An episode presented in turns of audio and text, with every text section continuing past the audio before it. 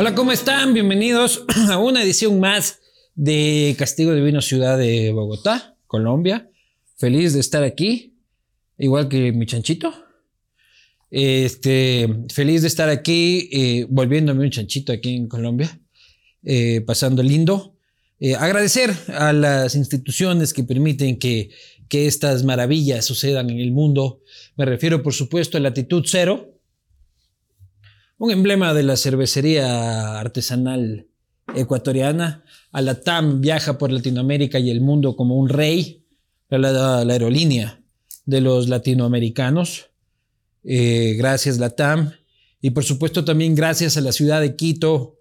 Tu historia comienza en Quito, disfruta Quito, disfruta también de las zonas rurales, de las parroquias, de la ruralidad de Quito. Tiene mucha magia para ofrecerte. Hoy, esta noche, tenemos una nueva conversación aquí en la ciudad de Bogotá, como les decía, con el comediante Juan Alfonso Peláez. Ay, se me cae esta pendejada siempre. hola, hola, ¿cómo vas? ¿Cómo Qué vamos? gusto estar acá. ¿Cómo vas? Bien, bien, bien. Nervioso, nervioso porque ya sé lo polémico que has llegado a hacer, entonces eh, estoy mirando si entonces ¿Te, bloqueo. te- te chismearon lo Me que estoy haciendo aquí en Colombia? Sí. ¿Quién fue el hijo de puta? Eh, tu, pro- tu, tu equipo de producción. Ah, o sea, los todo tu equipo los hijueputas duermen hicieron- conmigo. Te hicieron la judía y ya sé, estoy, estoy condicionado, como, Claro. como a que de pronto no Ellos puedo son más hijueputas que yo, déjame decirte. Perfecto. Así que no te preocupes. Salud. No, no, me ando portando bien aquí en Colombia. Güey, pero hijo de puta no es una, una grosería interiorizada de, de Ecuador, ¿o ¿sí? ¿Sí? ¿Dicen hijo de puta? No. Decimos hijo de puta con, con total soltura y solvencia. Está o sea, no puedes ir a, a- a- a- Navidad donde la abuelita y estar diciendo hijo de puta. Hijo de puta en todo momento porque no es prudente. Claro. Sí, y más si de pronto se conoce el, el pasado de la abuela o de la Claro, Mamá. sería nieto de hijo de puta. nieto hijo de puta. Eso No, está- no, nieto, de puta. Nieto, de, puta, claro. Estamos revolucionando la injuria latina. Eso está hermoso. Reposicionando a las abuelas putas. Nieto de que- puta. Claro, O sea, pues. Porque una vaina es una puta joven, que tu Claro. mamá es puta y es como, bueno, pues es que es el oficio tiene, pero nunca uno se imaginará a una abuela. Claro. Ni cómo debe ser ser nieto de puta. Nieto de puta. Eso ya debe ser una buena, ya no es un hijo de puta. No, no. y el no, nieto de puta ya suena como El un, buen puta, muchacho. ¿Qué clase de regalos le da su abuela puta al nieto? Con Claro. nieto, toque acá, meta la mano y saca dinero, no sé, sería muy raro. El Ya. niño Dios. La, este, la abuela tradicional le da unos regalos a escondidas, Claro. como mire, meta aquí en el chal. O, o qué le teje una abuela puta a un nieto. ¿no? ¿Qué, qué le teje una, un Claro. condón de lana? Claro. Un condón bordado, como mire, mi A crochet. Y se lo pone con la boca. No, Qué hijo de puta. Mentira. Yo, ay, yo no quería estar acá. Es para hablar cosas que no están bien. No, no, no. Un, un abrazo a todas las abuelas putas de, del continente. abuela Redignificamos su oficio. Una abuela Este, puta es muy lindo. Hubo muy muchos lindo. abuelos contentos con su, con su trabajo. Con su oficio. Claro, pues. ¿Cuántos abuelos no agradecen ¿Qué, la existencia? ¿Qué sería de todo eso? Oye, pero y ya que entramos en esos pantanos, ¿hasta dónde hay cómo hacer chistes? ¿Hasta dónde es bueno hacer ¿Cuál es el límite de la comedia? Yo pienso que no debe haber. Y soy re enamorado de eso. No hay un límite. Hay, hay algo que sí uno debe ser consciente a la hora de hacerlo y es la delgada línea entre el humor negro y el oportunismo. ¿Cuál es la línea esa? Pues es que, es que decir lo que no es políticamente correcto está a merced de cualquier ser humano, no necesariamente un comediante. Entonces yo casualmente es una línea que estoy probando ahí recientemente. Te estás probando líneas. esta línea, esta, línea está bien. línea es, es- es que somos disciplinados en Claro, Colombia claro. para. Todos los días pruebo una línea a ver cuál es, cuál es la inconveniente. Entonces, oiga, qué bonito probar líneas así como Diomedes Díaz manda. Dios claro, mío. claro, claro. Eh, miren que yo, es un yo- ensayo científico, ¿no? A la final. todo es por la academia, por Claro. ver hacia dónde va el humor. Entonces uno prueba líneas y, y de- ya esa euforia lo lleva a uno a decir burradas. Claro. Miren que yo siempre pongo el ejemplo de que aquí hubo estos documentales amarillistas que hay en televisión, como y el niño no tenía papás o era un niño especial y no sé qué. Y en una ocasión yo estaba con mi papá. Era un nieto de puta. Era un nieto de puta, pero salió adelante. Claro. Estaba con mi papá viendo ese documental y el documental era de un futbolista que no tenía brazos. Sí. Y era súper evocador, con musiquita así, toda. e- Era una vaina linda. Mi mamá estaba llorando y los dos veíamos como este futbolista salió adelante y lo grababan jugando y el man sin bracitos y era delantero y anotando un gol y el man Pues, diciendo. pues, arquero no, no, no. ¡Eso! Claro. Bien, salud por eso. Eso es, eh, diría yo, el oportunismo. Salud Claro. eso y surge el Soy ejemplo. un puto oportunista. Eres dices. un puto oportunista, pero es que alguien lo tiene que decir. Claro. Sí. Y estábamos ahí con mi mamá viendo eso y mi papá, de quien uno no se espera y que no es el comediante, el man dice, Claro. no, paila si lo ponen a tapar. Claro. Entonces, ahí está el meollo del asunto. Como que hay muchas cosas que, que tú estás aprovechando porque el chiste está dado. De Te lo hecho, están creo regalando. que el oportunismo es hacer un chiste hack sobre algo doloroso. Es muy fácil. Pero eso Creo- está mal. Eh, no, a mí no me parece que esté O el mal. oportunismo es para quien no es comediante. Y el comediante tiene que coger eso y llevarlo a una rutina. Yo creo que el comediante solo debe tener claro si está siendo oportunista. Y no está mal. Sí, el man puede decir de frente, sí, parce, lo mataron y es evidente que hay que hacer chistes de esto. Es evidente que hubo una bomba allí y ya. Es evidente que en Soacha les ponen los zapatos al revés y son falsos positivos y hay chistes que sobran ahí para decir. ¿Sí? Ya cuando el- pienso yo que el humor negro puede trascender en otro punto donde me toca a mí. ¿Te ha tocado? Sí, sí, es el show que quiero sacar ahorita y todo. Porque, pues. viejo eso tuvo es cáncer. Como, como, sí, ¿cómo sabes? Porque lo sé, pues. Sí, marica, el cáncer, cáncer de colon. El, el chiste que digo, no conforme con quitarnos América, el marica se mete con el culo de mi papá. Qué hijo de puta. Entonces Sí. te burlas hasta de eso. Creo que, creo que el- la labor de Se mete nosotros con el culo de mi viejo. y la razón por la que tenemos una inmunidad social, diría yo, es porque estamos hechos para, para tocar heridas. ¿sí? Entonces yo siempre pongo el ejemplo porque tengo una propensión al consumo de alcohol. Entonces yo pongo el ejemplo que haz de cuenta que te pegas una fiesta brutal. Farra loca, hartas de todo. Pájaro azul a lo que marque. Pájaro azul. Amo, amo pájaro azul, yo amo tu país, marica. Por, por- solo por pájaro azul tengo la hipótesis de que Twitter es de Ecuador. Sí, esa es mi hipótesis. Y Ahí entonces, estuvo mamado el de el fundador de Twitter en Guaranda. Sí. ¿Cómo le pongo esta mierda? ahí Póngale. está, ahí está, güey. Sí. Eh, eh, Elon Musk le compró eso a Velasco Ibarra, güey. Claro, Alguna sí, así. se sabe, güey. Es que acá el señor eh, ha sido tener familia ecuatoriana. No, pero no sabes quién es mi familiar. Creo que ¿Quién? es medio Rafael Correa. No, no, no, no, no. ah, qué no. suerte. No, no, no, eh, una tortuga. No, mentira. Todo perdido. No, mi familiar es el que oficialmente es la imagen de Papá Noel en Ecuador. El man es hay un actor. es, eh, Hay un actor. Sí. Y es él- colombiano. Sí, Simón, él Claro. es mi tío, él es mi tío. Tío, Y mi tío. primo, tío, tío real del Panini. ¿Cómo se llama? Eh, no me acuerdo. No mentira, todo perdido. Octavio Peláez se llama él. claro. Y es mi tío. Era tu ¿Era profesor. tuyo? ¿Me lo juras? ¿En la U o Octavio. Estaba en la San Francisco, ¿sí? Sí. Ah, él está Vito, Tabito, mi profe, mi Claro, profe, mi tío, pues. ¿no? Él no me enseñó a mí nada. No, es actorazo, pero. Sí, es muy crack. Salí en Dejémonos de Vainas con mi sobrino, que era el niño de Dejémonos de Vainas, David Ah, Peláez. mira tú. Entonces, como que sí quiero, quiero ¿Y tu mucho- familia por qué fue a Ecuador? No tengo ni idea, weón. Tenían un espíritu de venezolanos. Claro. De coger la mochila e irse. Y vamos a sacar de... Sí, no sé, no tengo idea de qué incentivo podía haber porque... No fue desplazamiento ni nada. No, no, no, no. Y seguían estando con sucres ustedes. Aún no entiendo qué Sí. incentivo podía haber. No Claro. entiendo. Pero Yo no sí- te rías que el, el peso llegó a Vamos 5 mil hoy día, creo. allá. 5 mil pesos el Claro. dólar, weón. Claro, yo te puedo dar un No, dólar ya casi que no, en costales no. a ti en pesos colombianos. No, güey. yo ya con un dólar vivo seis meses. pues, Eh, Me, fui a un outlet con 300 dólares y la puta Kim Kardashian era una, no- una novata al lado mío. Me encanta. Sí, de hecho yo la última vez que fui a Ecuador les preguntaba cómo fue esa transición. Como fue decir como, ok, ok, el Sucre está lindo, es que sí. Hay que dejarlo ir. Hay que dejarlo ir. O sea, que se vaya todo al carajo. La política monetaria que podamos tener. ¿Y tú quieres dolarizar Colombia?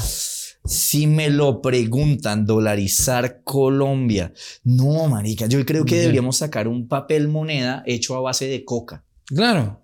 Y ya, la rompemos. Ya. No, yo digo que legalización de drogas ayuda y mira, no sé cómo, puedes este, papelizar la coca. Se puede, todo se papeliza. Y cómo luego necesitas un, un, billete para, hacer un cilindro. el billete. entonces, ¿cómo puedes? está muy lindo. Está complicado, loco. o sea, es como que jalas con la coca. política. Claro. Es como hacer sorbetes de coca. no sé cómo le digan aquí pajillas o como sea.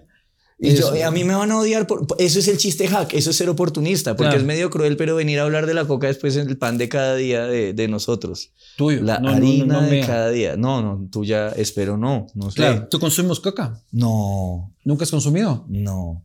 Ni una poquita. Ni un poquito, puede creerlo, weón. Ni un poquito. Has fracasado como colombiano. como comediante, como colombiano, como ser humano. Claro que sí. Me siento muy mal. Lo solucionamos aquí en un momento. Aquí si la puedes de una vez. Yo veo esas líneas y, sí debería. Debería mi fosa nasal probar. No, no, no, no, no, te pierdes nada. Me han contado. Me han contado. Me han contado que, no te, que, que no te pierdes nada. Oye, pero cuando estábamos hablando de los límites, este, tú tienes aceptas los límites, o sea, aceptas las bromas en relación al cáncer. Este, yo vengo de una familia, o sea, mi madre murió de cáncer. ¿ya? Este, si es algo como que es un tema que sí te hincha las bolas y sí te jode. No, y es que te va a hinchar las bolas. Sí, e, es que creo que esa es la labor nuestra e, y ese es el problema. O sea, primero uno debe escribir en pro de la risa pero también somos artistas y podemos escribir en pro de generar emoción. El chiste que te decía de, de, que, imagina que hubo una fiesta donde te enloqueciste, yo tengo la propensión de estando borracho a hacer huevonadas, me pego, me caigo, y al otro día te levantas con resaca y ves que tienes un morado, un hematoma brutal acá, y no sé si soy el único pendejo que cuando se ve un hematoma lo toco. Claro, como, venga, y, y, uno como que se ríe, esa risa, un marica, me pegué duro, no me acuerdo qué pasó. Eso es lo que digo yo que tiene de rol el comediante. El comediante, o sea, el planeta es un cuerpo borracho lleno de heridas. Heridas como el racismo, como la pobreza, como la homofobia, como todo, ¿sí? Y hacemos de cuenta que eso no existe, porque la nueva Inquisición es decir, no hables de eso, porque estás gestando violencia, chúpenlo. ¿Sí? O sea, creo que la labor del comediante es pararse frente a ese cuerpo y llevar ese dedo y tocar eh, la herida para que ese cuerpo reaccione y diga, uff, me pegué duro y tengo una herida y existe. ¿Y por qué la comedia tiene que tener esa trascendencia de hijo puta reflexión? No, no, no debe tenerla, puede tenerla. Solo caguémonos de risa. Exacto, exacto. Eso sí, y, eh, es que esa es la elección. A veces siento que los comediantes dicen eso para, justificarse. Sí, pues es lo que yo te digo, nosotros somos oportunistas por naturaleza. Si nosotros viviéramos en una utopía, si no hubiera pobreza, si no hubiera un indigente mojándose en la no calle, chistes. no hay chistes.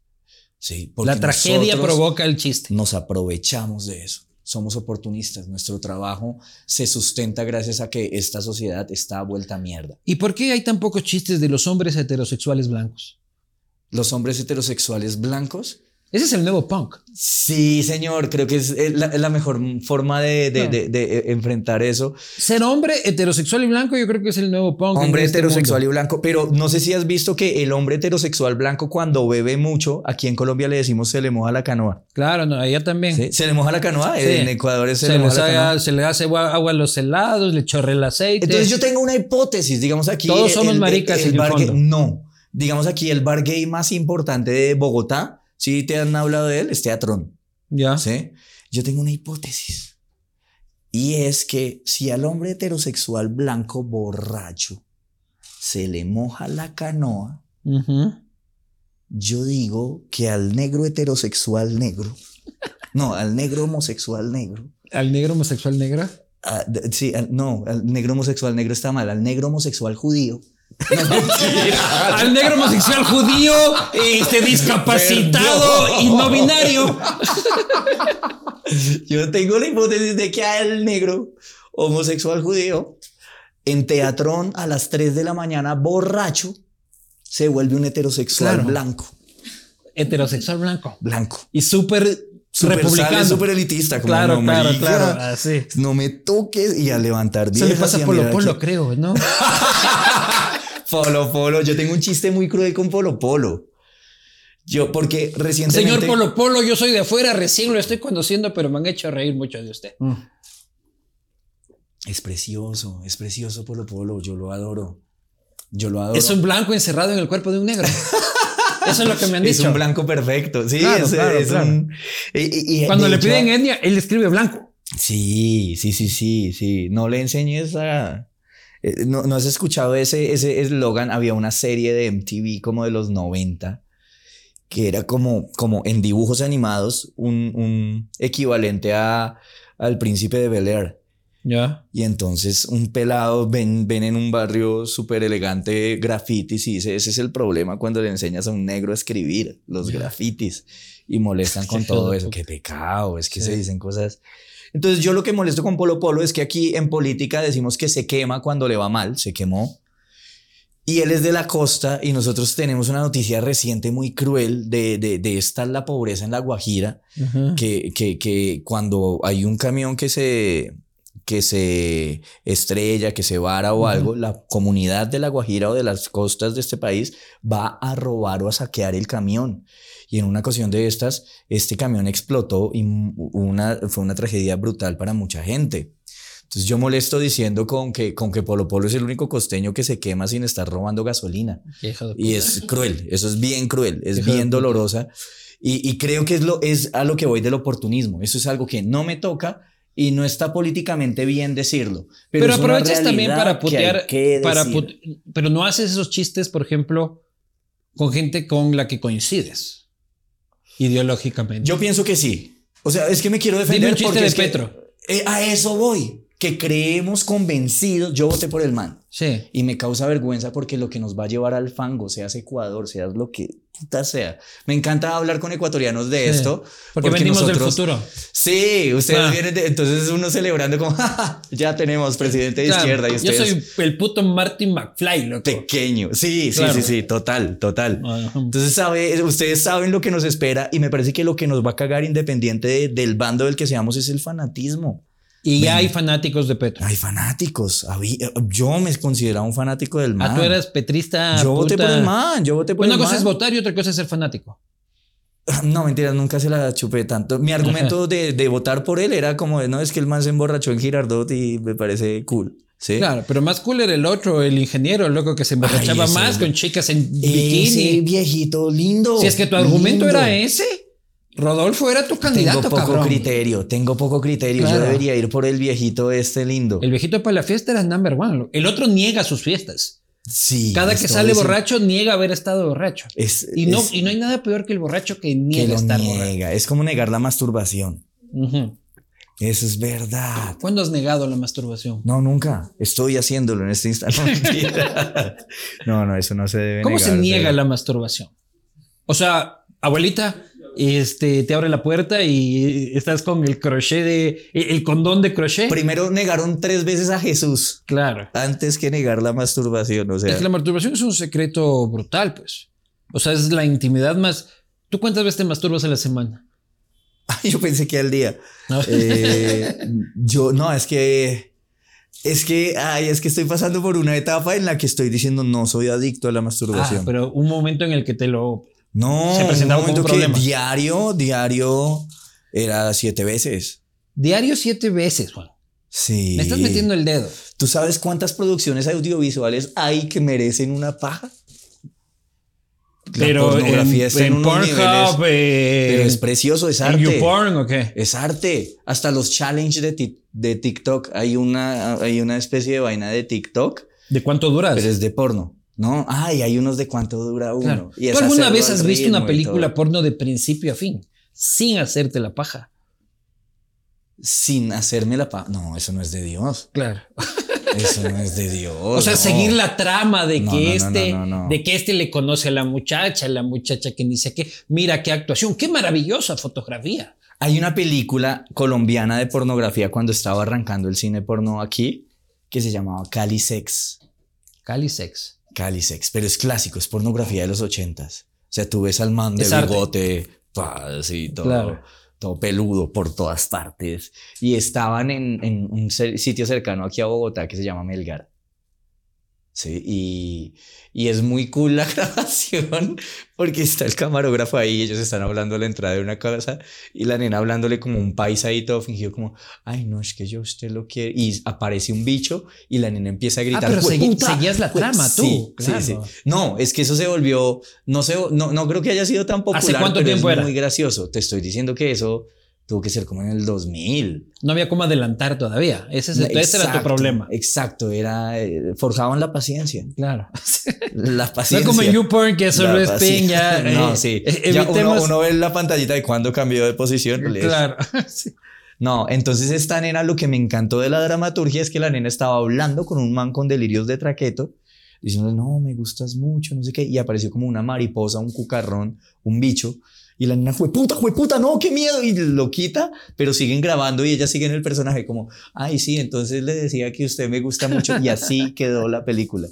Es como nada de repítalo, que sea creíble. No, Nada de corte. no, no, no, no, nada de corte, nada, con No todo hay y bicho. presupuesto para No, cortar. no, con todo y bicho, hasta el bicho se culió a la vieja. y, o sea, eso era como vamos a hacerlo con todo y bicho. Entonces, Oye, pero hubo un momento en el que pensabas de que eras adicto a la, pa- a la paja. Sí, entonces yo quería convencerme de que no y no, No eres adicto a la paja. no. Es el que mueve la mano, sí. ¿Cuánto es lo saludable?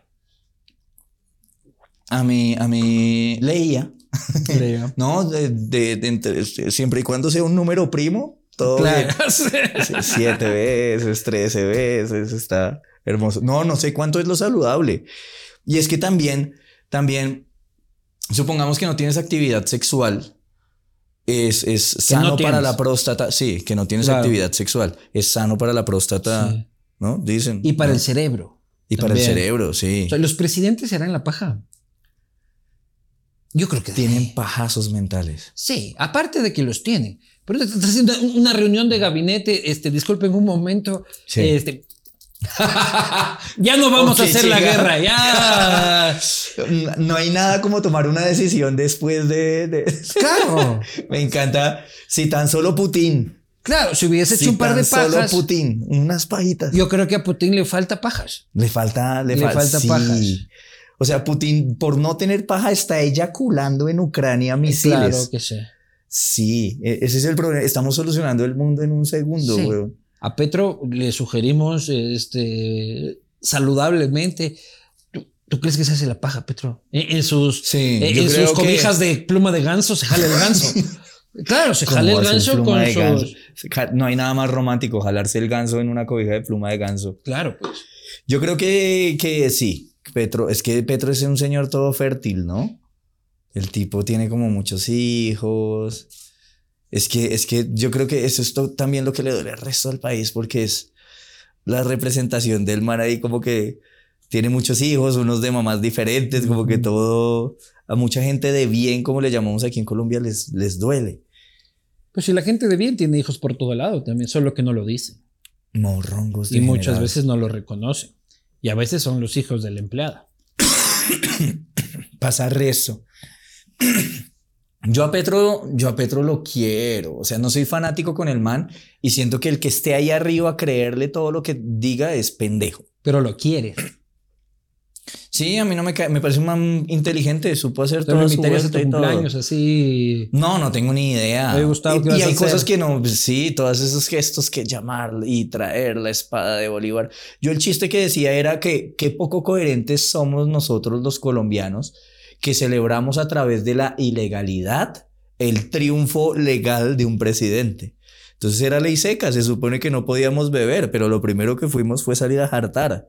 Entonces como, hey, ganó Petro, vamos a beber, deme su Y merced". no era la espada robada por el M19. No, sí. A o sea, voy. por favor, que pasen el botín. Que- Sí. E- Esa era nuestra celebración. Salimos en ley seca a jartar cerveza. Entonces, su merced, véndame cerveza. ¿Cuántas Claro. quiere? M19. Así Sí, era la celebración. nuestra. M19. Eso es lo que la monto porque. Y porque- paseen el artículo robado, por favor. Sí, sí, sí, sí, sí. Creemos. Lo mismo fue en Ecuador con la espada de Eloy Alfaro, ¿no? Ay, no jodas, que también robaron espadas allá. ¿Cómo fue? Allá, el, nuestro M19 se llamaba Alfaro Vive Carajo. Ya, Alfaro fue un expresidente nuestro liberal y tal. Este, y Rafael Correa se creía la reencarnación de, de Alfaro. Pero es que porque son tan timadores sus presidentes. Porque no, no, eso tiene una estrategia que ya procedo a desarrollar. Pero este, cuando saca la nueva constitución en el 2008, estos guerrilleros le entregan la espada de Alfaro a Rafael Correa, que fue más o menos el acto simbólico de la posesión de, de, Petro. Sí, sí, sí, sí, ¿Por qué es importante esto? Porque para ellos es muy importante apropiarse de los símbolos patrios, que nadie más los vuelva a utilizar. Chávez era Bolívar. Tanto así que lo mandó a desenterrar y hizo su propio eh, retrato oficial de Bolívar. Y, y, mira que yo recuerdo mucho un versus, como una batalla de gallos que alguna vez hicieron Chávez y Uribe, declamando a Bolívar y cada uno era como quién sabe más de Bolívar y se ven súper inmaduros los dos, todos tontos a ver quién declamaba. Pero Uribe no lo veías como sintiéndose no, el no se estaba apropiando del símbolo. Por, por, por, Está muy cool. Tal vez por Pablo, pero no por, no por Simón, pero, eh, digo, no, no, digo, este, no, ya me voy este, del país, no se preocupen. Eso que yo aprovecho, me queda poquito. Hasta que se publique esto, ya lo publico afuera. este, sí, sí, tienen esa cosa. A mí me preocupa el tema de Petro eh, y el tema de lo que estábamos hablando del dólar, ¿no? Uy, es que está muy. Qué increíble la inflación. O sea, cada día le das una vuelta a la manzana y ya hay otro número. Está impresionante. Está impresionante. Y sí, hay mucha razón. Pues la, la, inversión de, de, de la empresa y la inversión extranjera directa no existe, no quieren, no tienen incentivos para. Pero además de eso también siento que hay mucha profecía autocumplida. Entonces gente que estaba como en un sequito de poder dijo todo se va a putear y entonces ellos mismos lo dicen Alguien y en Wall Street así como fue puta, ganó el de izquierda, vamos a joderlos. Sí, sí, sí, sí, toca mirar pues por dónde soluciona, darle su tiempo. Y a los comediantes les pagan cash. Sí, y en pesos. Claro, cada vez hay que, que vayas a Ecuador. Claro, en Ecuador va bien. Mm, sí. Por lo menos tienes que ir a Tulcán y ya. Tulcán, yo, yo hacía un chiste. Es que yo, literal, como que pienso que un premio con el sitio al que uno viaje a hacer stand-up, me pasó con México, me pasa con los sitios aquí en Colombia, me ha pasado con Venezuela, con Ecuador, que un premio que uno le da al lugar al que viaje es conócelo. O sea, mira a ver qué puedes producir tú de comedia para ellos, gústele o no. Antes del show. Antes del show. ¿Vía Google o vía date una vuelta? Vía las dos. Creo que uno debe permearse de todo, de cómo tengo una hojita. Eh, es que de hecho, solo por lo de hoy yo tenía la hojita y tengo una hojita en la que puse chistes de eh, Ecuador. Chistes de Ecuador, como los tenía y como voy diagramando mis, mis shows de stand-up. Entonces, una vaina era lo que yo decía acá pero y a este bien doblado, ¿no? Ecuador. Como, cuando uno doblaba las me, me lo doblaron como la carta de novias. sí, sí, claro, Su papá ¿Te acuerdas? Ah, como así eran las cartas que uno eran las cartas de amor y como yo amo la comedia. Claro, exactamente. ¿Te acuerdas, mi amor, que así era como te entregaban a ti así las cartas se enamoraban, en el colegio? Así se enamoraban. Así la enamoré yo, solo que ya había Blackberry. No sé por qué seguía haciendo Entonces, entonces me, me, me daba mucha risa conocer Ecuador también porque yo viajé allá por primera vez me fui en bus, me fui echando dedo en bus para llegar a Ecuador. ¿Qué me va a preguntar? ¿De qué se ríe? No, no, no, yo lo veo. Guayasamín veo por aquí, mitad del mundo, pájaro azul. Pájaro azul empezaste por ahí, ¿no? Pájaro azul. Ah, o sea que vos venías con polla para esta entrevista. No, pues si vamos a hablar de cosas de Ecuador. Claro, pues vamos ¿Tengo a de dónde? Claro, no, es que para cómo conoces Ecuador y tienes Claro, lo que yo decía es que ustedes son lo más cercano al tercer mundo. O sea, es como solo Egipto. Solo Egipto. Solo Egipto tiene mejores tumbas que casas. Y ustedes en Tulcán es la misma vuelta, como que rudo ir a Tulcán y desear morir en vez de vivir en un Airbnb o algo. Tulcán tiene un cementerio precioso. Uno dice como que lindo morir acá. sí. Sí, entonces qué rudo viajar a un sitio donde tú digas, oye, lo mejor aquí. No, hay como quedarse en el, eh, en el cementerio. Exacto, lo mejor para hacer aquí en Tulcán es morir. Está bien loco. Eso es, eso es porno para necrófilos. Claro, claro. Sí, claro, es hermoso. Tulcán, Tulcán. Oye, Tulcán es un frío de mierda, eso sí. Ay, a mí me encantó Tulcán. Cuando lo conocí me pareció muy bello, parce. Especialmente cuando te bello. traías bombonas de gas de, del otro Yo lado. no puedo creer eso. Que Yo decía, qué no lindo que está Tulcán así con el No, cilindro. co- había un rollo con la gasolina, ¿no? Que no dejaban Sí. entrar carros que porque uno traficaba, pero eso aún pasa, no. No, sí, claro. ¿Sí pasa aún? Lo que pasa es que nuestra gasolina vale la mitad que la suya. Entonces nosotros se supone que pasamos ¿Cuál es el plato típico de Ipiales? las ecuatorianas. No mentiras, no sé. Pero ¿cuál es el No plato sé. típico de Pasto? Eh, el cuy. Esa mierda está cocinada con gas ecuatoriano. Sin lugar a dudas, cabrón. Sin lugar a O dudas. sea, comemos cuy claro, gracias, gracias a, a Ecuador. a- a- a- a los ecuatorianos. No, o sea, Me hay un problema, hay, hay un, pro- un problema de, de, de- de tráfico por el subsidio. Llevamos mucho tiempo subsidiando eso. Ya- Yo imagino que también les pasa con Venezuela. La primera vez que pasé a Ecuador, yo me quedé como 15 días, pasé por Rumichaca, por tierra, Sí. y me devolví, me devolví de nuevo por tierra, pero iba muy de afán, y la fila en migración estaba enorme. ¿Hace cuánto tiempo? Te estoy diciendo que eso tuvo que pasar hace por ahí unos 10 años. Entonces estaba enorme la fila y yo iba de afán y yo dije, no, suerte, y seguí derecho para Bogotá y volví a viajar a Ecuador hasta hace un año. ¿Nunca registraste tu No, nunca hice entrada nada. a tu país? Iba de afán y yo dije como, ay, no, yo no voy a volver acá. Claro. No, mentiras. ¡País de mierda no, este! No, no, mentiras. ¡Cuy de mierda! que vive. Mentiras, mentiras. Yo no- iba de afán, weón. Iba de afán. Entonces era una fila enorme. Yo dejé así. Cuando volví a Ecuador en el aeropuerto, la nena me dice, aquí me dice que tú nunca has salido de mi país. Claro. Y yo como, wow. Se lo juro, me gradué y todo. Le, le- le Tengo caí. foto aquí en la Candelaria. Mira, sí. Pero sí, me dijo como eso te genera problemas. le- Pero súper linda la nena. La nena como, como, eso está mal. Y yo, sí, Ah, claro, señora. sí, sí. Sí, señora. Y te corrigió ella. Me, me dijo como, no. Viajó lo- al pasado y No, dijo, sí, sí. no lo Corregida. vuelva a hacer. Y Yo tengo ya. mucho miedo a la gente de inmigración. Es que. Yo no sé es por que Tienen, pero ustedes no deben temer mucho. A los ecuatorianos los molestan, no. Sí, claro. No, no Sí. como ustedes, pero Es que igual nos nosotros molesta. estamos en el ojo del huracán. Ya, pero ustedes tienen, ustedes no tienen visa para, para Europa. Sí. Ustedes entran libremente a Europa. No. ¿o no? No sé, yo he ido, he ido a Ecuador nomás. Claro. A Tulcán no te piden visa. A Tulcán no piden visa. No, pero el ecuatoriano es mal visto en todo lado, lastimosamente, No porque somos creer. un país migrante. Somos un país, no llevamos, o sea, también llevamos, pero no nos paran por usted lleva drogas, como les pasa a ustedes, Sí. si no es usted hijo de puta no se va a ir de aquí nunca.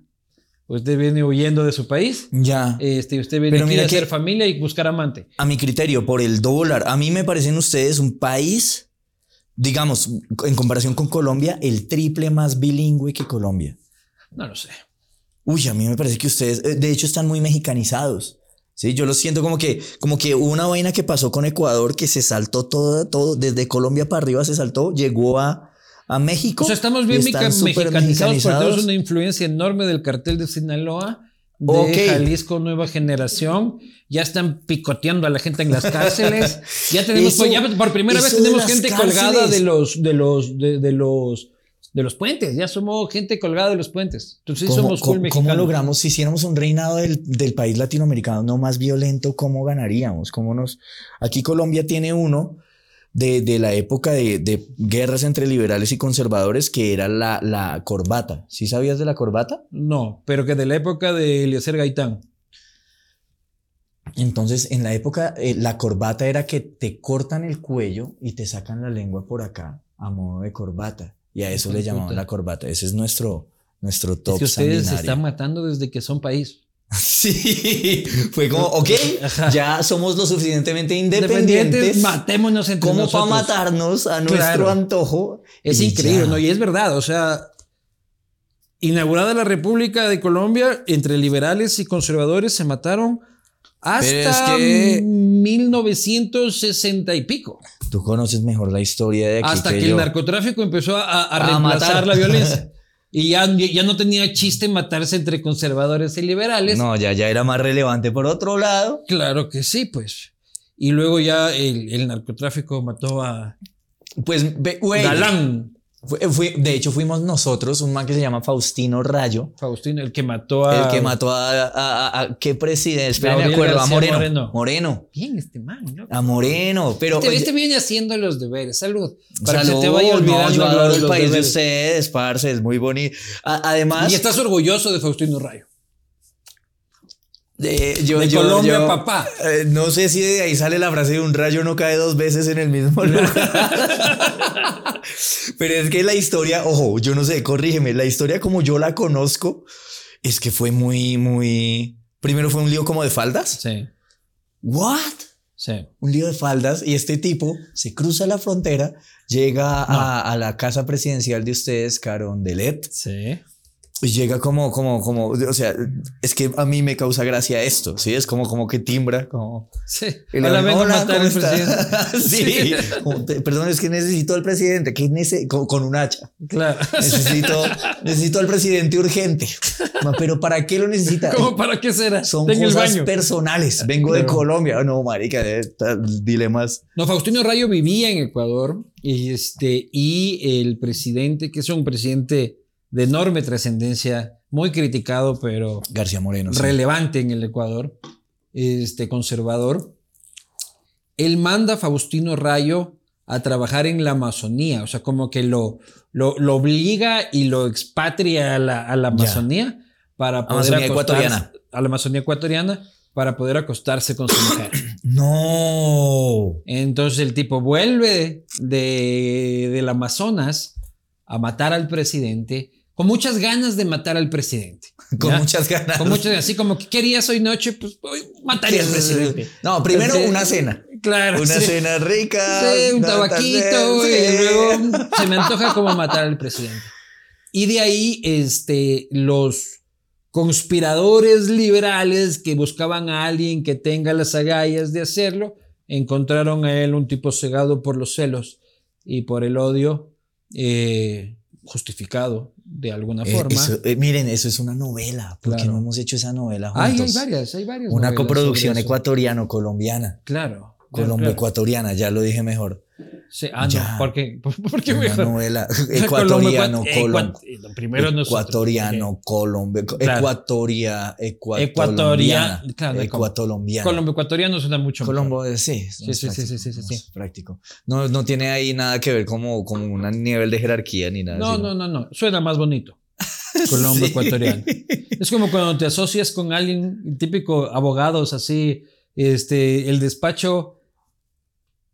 ¿Qué apellido va primero? Wow, eso es difícil. Eso solo se soluciona por piedra, papel o tijera. Claro. O, o a duelo.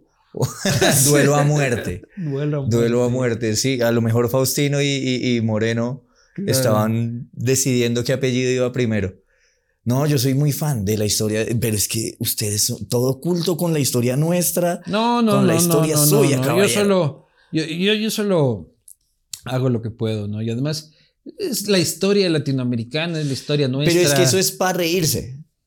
Y vuelvo al tema, está chévere porque hay muchos comediantes que dicen, yo lo único que quiero ahí arriba es que se caguen de la risa.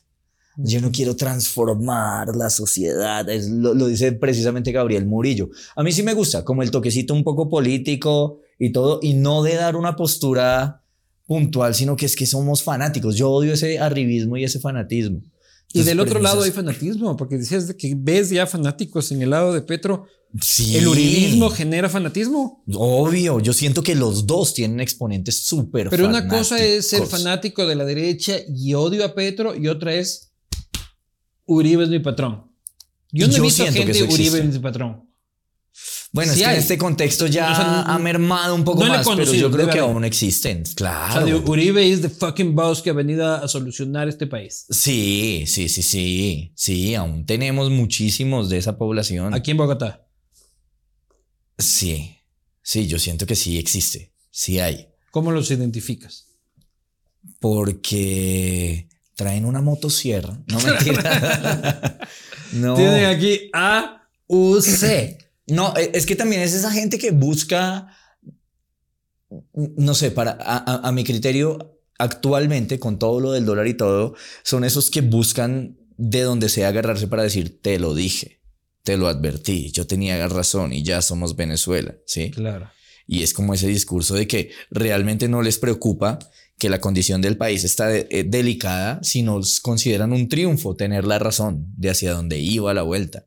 Y creo que hay una, una búsqueda irracional de, de, venga, hablemos de política porque usted era, yo, yo soy el izquierdista de mi familia.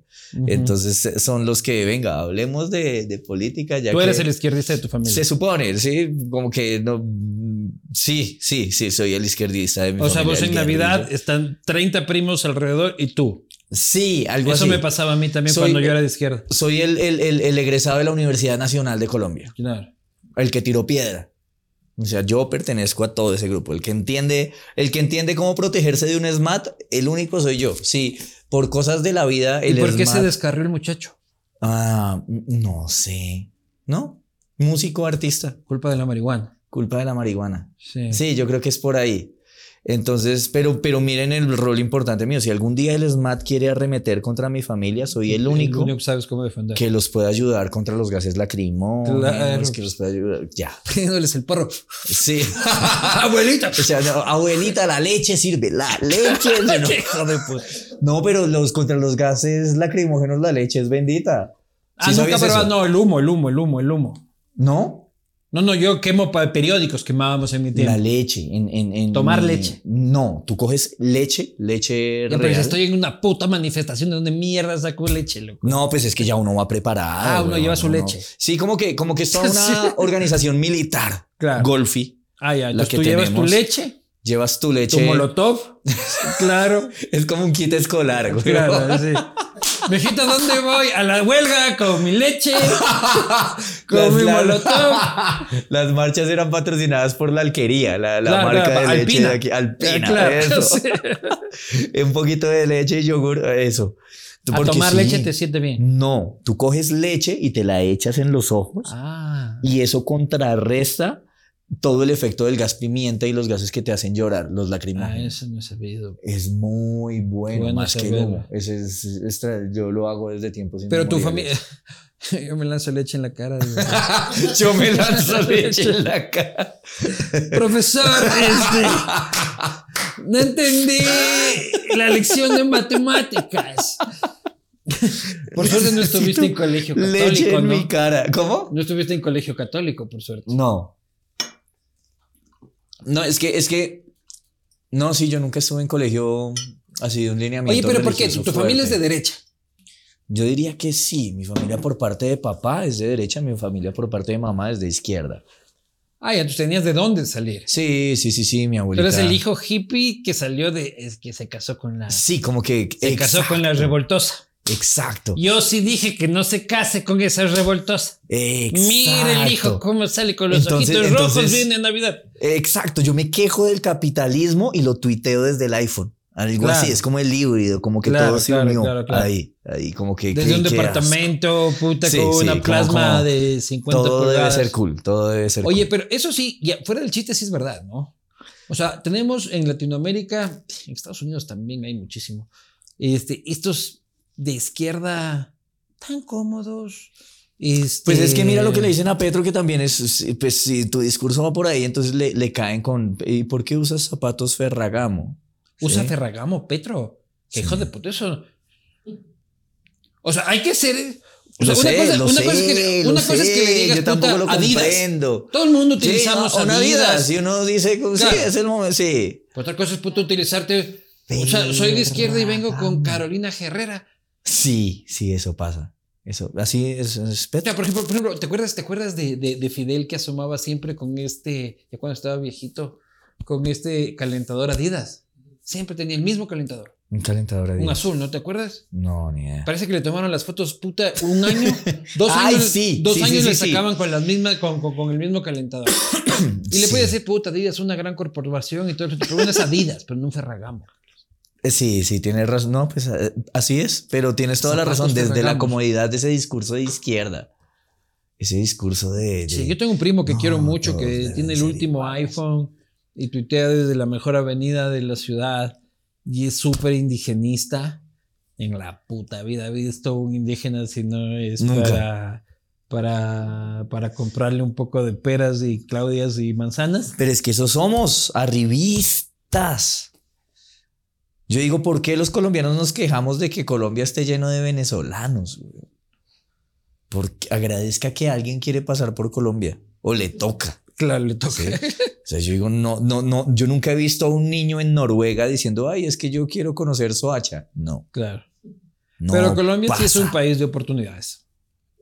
Eh, ¿Qué clase de oportunidades? O sea, si trabajas y a la gente le va bien. O sea, no es un país. Yo pienso que se puede. O sea, yo también pienso país que. para salir adelante. Eh, es que mira que todo va escalonado. Te hablo de la comedia. Porque yo cuando me fui a Ecuador, me fui enamorado de estudiar la comedia ecuatoriana. ¿Sí? De, decir cómo está la vuelta. Y entonces es muy loco ver cómo se va escalonando la vaina. Primero, yo soy artista Comedy Central. ¿Sí? Y, para mí, al llegar a Ecuador, sentía el referente de colegas comediantes de, güey, eres Comedy, Central. Y yo decía, Comedy Central a mí no me ha dado ni mierda. Pero te da un sello. Sí, tal vez ese, ese, ese background ahí, pero, pero realmente a mí no me han dado un show porque, ay, eres Comedy Central. No, a mí no me ha pasado eso. En, Ecuador sí. En Ecuador, en Ecuador me dio un, como una reputación, un estatus que solo lo sentí hasta cuando fui a Ecuador. Que yo dije, oiga, sí, verdad que soy Comedy Central, pero para mí Comedy Central lo único que ha hecho es seguir explotando el material que yo les grabé hace siete años, hace rato, ¿sí? Hasta el punto que lo vi hace poquito en Spotify, Como podcast. Entonces. Y no te pagan regalías por no, eso. No, absolutamente nada. Entonces. Váyanse a la verga. A su vez, yo digo, güey, México está brutal. El, el, índice o la estadística de crecimiento de un comediante en México es que llega a ser relevante, catalogado como influencer en aproximadamente cuatro años. Aproximadamente cuatro años. Esto, y te estoy exagerando el, el, tiempo, pero eso es un índice de crecimiento significativo para lo que los que sabemos lo que es tratar de poner a crecer una red a tener como, como, como un, peso en la popularidad eh, del país en el que estás. Sí, no, pero Colombia no es poca cosa. O sea, Colombia, este, la puta Shakira es de Colombia, eh, Carlos es de Colombia, García Márquez es de Colombia, Pablo Emilio es de Colombia. Este, Lindo, eh, Pablo Emilio.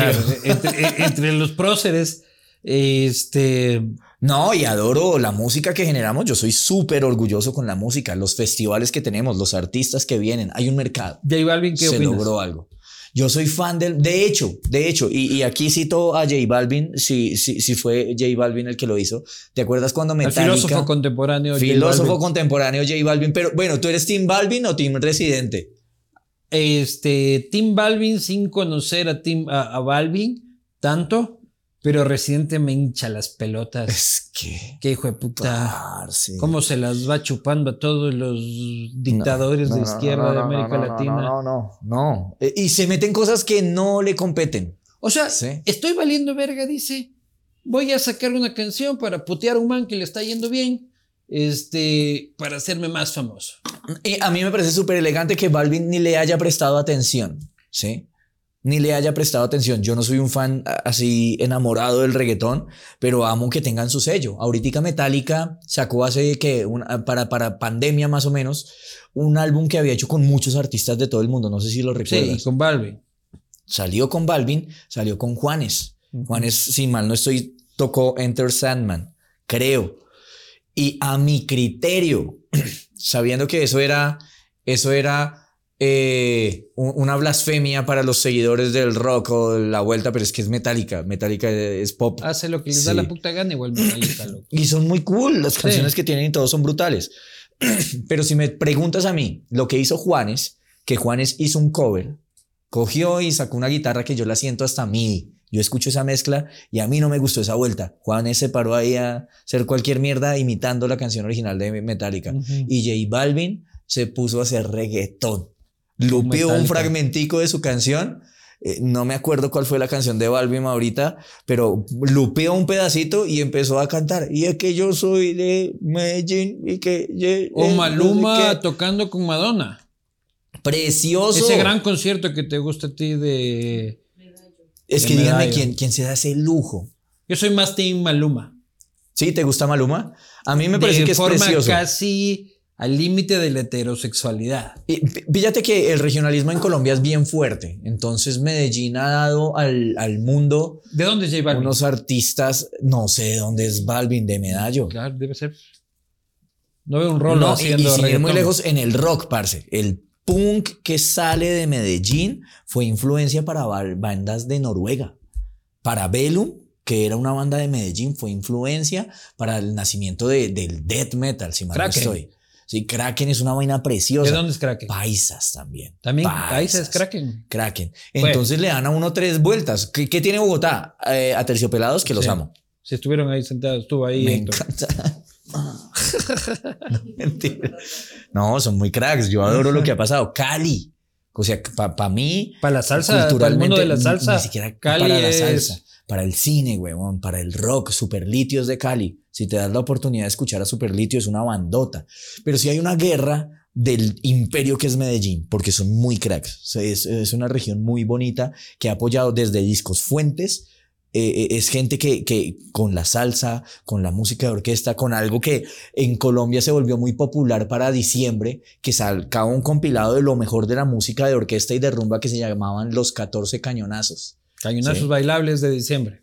Yo decía, qué ironía que en un país tan violento como Colombia, Claro. lo más relevante de la música se llame Los 14 Cañonazos. Claro, pues. Es ratificar nuestro imperio de la violencia. ¿sí? es una canción linda y son los 14 cañonazos, huevón. Y eso somos. Cali, parrandero. Tas, tas, Tas, tas, tas, tas. ¿Alguna vez has dado bala? Pero porque me invitaron hace poquito a un polígono. Pero dar bala de, de salgamos y no. Claro. Una ¿Has piedra. visto bala y has tenido Sí, relación con la sí, violencia? Sí, sí, mira qué nos pasa. Hay un comediante aquí en Colombia que es el Calle, que se llama Bart. Y el man alguna vez, alguna vez ¿No tuvimos que no? salir a hacer una, una vuelta, pues. Y el man con tote en el bolsillo, le decimos al revólver, con tote en el bolsillo. Con el no, fierro en madre. el bolsillo.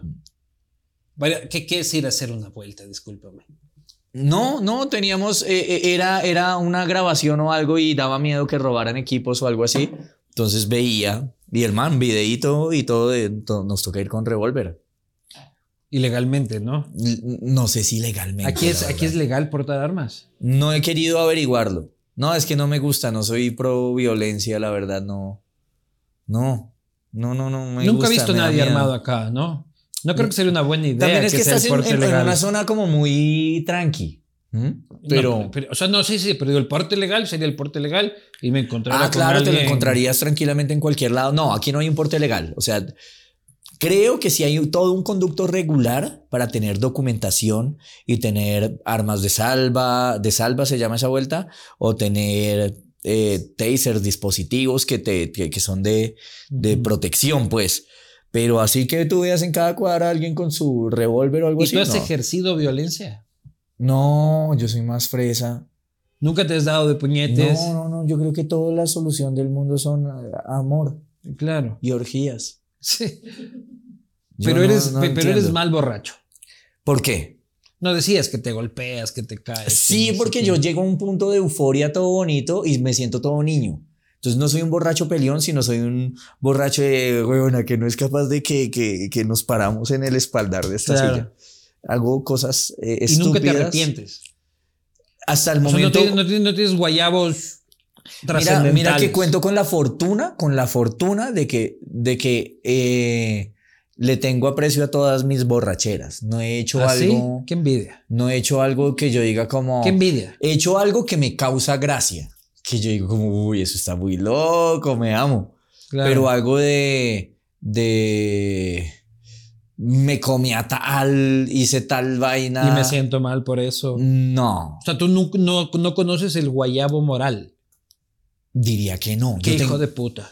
yo tengo una banda. Oh, gran Dios de los guayabos. Es que soy un niño, a mí me gusta de ser infantil, juguemos, pasémosla chévere.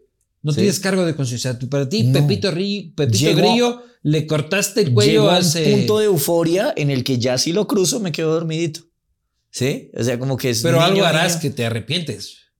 te habrás besado con alguien. No, mira, habrás- puede que sí haya pasado algo que yo diga como. Te habrás eso- excedido en una conversación. Claro, no, tampoco soy inmu- o sea, no ha pasado, es que es que yo he escuchado borracheras o historias de marica le pegaste a tal, Claro. ¿sí? No he llegado a ese punto. Marica le dijiste tal verdad a tal persona, ¿sí? Y lo hiciste horrible o le dijiste a tu papá que era un triple hijo de puta. ¿Te acuerdas o- de las perdón, borracheras? Un nieto hijo de puta, pero no pierdo pierdo el el Se te borra mapa el cassette. se me borra el cassette, pero como que siempre ¿Con he tenido frecuencia? el refuerzo. Es que ya no bebo tanto. Eso que me baja toda esta contigo. No, pero es que ya yo está, yo tengo una banda que se llama Las Mitocondrias. Yo soy pianista y el eslogan de la banda es proyecto diseñado por borrachos para borrachos. Y todo lo que se para en tarima es el proceso de emborrachamiento de, del público, ¿sí? Tocamos cover. De hecho, somos, somos los compositores de la canción de un movimiento importante que hubo de comedia aquí en Colombia que se llama Con ánimo de ofender. Entonces nosotros tocamos esa canción que se llama Soplar en la capital y hemos compuesto... El Camilo Sánchez también era de, de, de esa onda. ¿qué? Exacto. Cuatro canciones más hemos llegado a componer, eh, pero realmente lo que nos paramos es a tocar rock, siendo fundamentalistas y fanáticos del rock. Pero el eslogan es como que nos tomamos una botella de ron en escena y luego de que esa botella de ron no la tomamos, tocamos vallenato y merengue. Ya. ¿sí? Y de ahí en adelante jartamos sin parar hasta terminar tocando corridos norteños. ¿sí? Es algo así. Entonces la gente Esa es la promesa de beat. banda. Esa es la promesa de banda. Y es un show bonito, pero es un show que yo estaba haciendo emborrachándome todas las semanas hasta perder la conciencia. Mal, mal. Eso me ha Entonces, pasado a mí con este programa. No le creo, usted es todo racional, güey. No, y empezamos este programa en el 2015. Me encanta. Me Déjame decían eso, como ese riesgo que tú corriste es salir al ruedo y de, de, de aquí no se censura nada. De hecho, yo ya estaba pensando, he dicho cosas que no deba decir. ¿Cómo que? ¿De qué te arrepientes? No, diría que no. Pues, No te arrepientes de nada, ¿no? Sí, hemos estado súper bien portados. Tan bien portados, hermano, que la ciudad de Quito te manda este sombrero ¡Eh! Me encanta. Para mi que vuelvas. Para que vuelvas lo más pronto. Es un sombrero de paja toquilla de Ecuador. Eh, Me encanta. Vuelve y te ¿Paja veo- qué? Paja toquilla. Paja aquí en Colombia Eh, es. también allá. ¿Ah, sí? Eh, Este, sí, pero Ah, también una ok. pajita, de la, la panja del campo también. Panja. Paja. Paja. Paja, no, como la paja, loco. Ya, ya, ya. Y lo hacen así, me imagino. Claro, si uno ahí tejiendo, tejiendo, tejiendo, tejiendo y tejiendo. Me encanta. Me enc- y está hermoso. Me lo pongo Sí. ya. Y te queda bien. ¿Sí? ¿Sí? Sí, sí, sí, Yo soy sí, todo cabezón. Me queda perfecto y yo soy cabezón, güey. Yo también, y no me queda. Por eso, cuando próximamente manden, manden uno un poquito Uno más grande que. Que, No, que, no, sí, yo tengo una cabeza enorme. que da la medida del cráneo. Claro. Porque, porque tu cráneo es más grande. Ya me sentí ofendido. ¿Qué, ¿Qué putas hay? ¿Qué cosa genética hay? Este, no lo sé, debe ser el tamaño del cerebro también. Este, no, no, no, mentira. Y señores, ¿Por qué no? bienvenido. Espero que Muchas hayas este, disfrutado. Cuando vayas a Ecuador, es tu casa una vez más. Este, Quito es tu casa. Y Muchas gracias, sí, la considero mi casa. Me tomo el atrevimiento incluso de hablar montándola, pues porque, porque, ay, el puesto del latino- latinoamericano es... Siempre he dicho que incluso nuestra bandera se nota que es una tarea mal copiada. Claro. Sí, como que llegamos del colegio tarde. Marica hizo la tarea. No, huevón. Venezuela, Ecuador y Colombia. Estábamos los tres ahí. Supuestamente fue parados. este, un préstamo eh, de Rusia para la, re- para, para la independencia y que es un tributo a, a los rusos que nos prestaron dinero para la guerra de la ¿Y independencia. esa es nuestra bandera? Claro, tú le quitas el amarillo y le pones el blanco y No, es señor. la bandera. No, mi hipótesis es que era una tarea en el colegio. Claro, bueno. Estoy total, estoy seguro, huevón. Todos llegaron, Sí. marica, que había que traer una bandera. ¿Hizo la tarea? Le preguntaron a Colombia. No. Pero copiemos. Entonces Colombia googleó y encontró una bandera en la mierda que nadie conoce, que es un país que se llama Armenia. Entonces el, el país estaba así y dijo, marica, cojamos esa y la giramos. Nadie se va a dar cuenta. Y Ecuador y Venezuela dijeron, ñero, pero déjeme copiar. Y Colombia le dijo, hágale, pero que se note algo diferente. No, todo bien, le ponemos estrellitas. Claro y ya, que eso sí. es. Esa es la historia real, ¿ok? Eso de Rusia. Sí, sí. O No imagínate. Ecuador, que además tiene el nombre de una línea imaginaria. ¡Oh! Eso es un chiste hermoso. Tiene Es que una moneda que mira. es el dólar. Para mí, para mí, el chiste más hermoso que tienen ustedes es llegar al centro del mundo. Y que no sea el Y centro que del no mundo. sea el centro del mundo. Nos O sea, de risa que de digan- todos. que te digan, ¿quieres ir al de verdad? ¿Qué es esto? ¿Quieres ir al de Está verdad? todo, yo, yo- mi Ya te gastaste 100 dólares, te quieres ir al de verdad. ¿Quieres- Este cuesta o sea, 200. Uno, uno en el real ve una mierda gigantesca y uno, wow, y voy a poner mi pie acá y voy a poner mi pie acá. Te dicen, ¿quieres ir al real? Compra un huevo. Claro, ¿qué es compra un huevo, compra un huevo. un huevo. No lo vas a poder creer, no marica. Eso es comedia, eso es comedia en estado puro. Es verdad. Sí, es yo- verdad. me encanta, me encanta. Compra el huevo. Brindo, brindo por eso. Oye, nunca he podido equilibrar el puto huevo allá. Sí. Un gusto. Yo tampoco, nunca lo he logrado. No hay, no, no, ya hay algo ahí. ¿Tú has podido, has podido, vos has equilibrado el huevo? Es que vos de eso del huevo no se te da.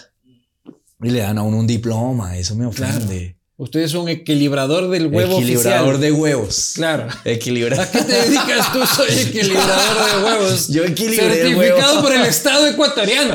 Logré equilibrar el huevo. ¿Cuál? ¿El izquierdo o el derecho? Nos vemos la próxima. Gracias, gracias por esa invitación. Genial.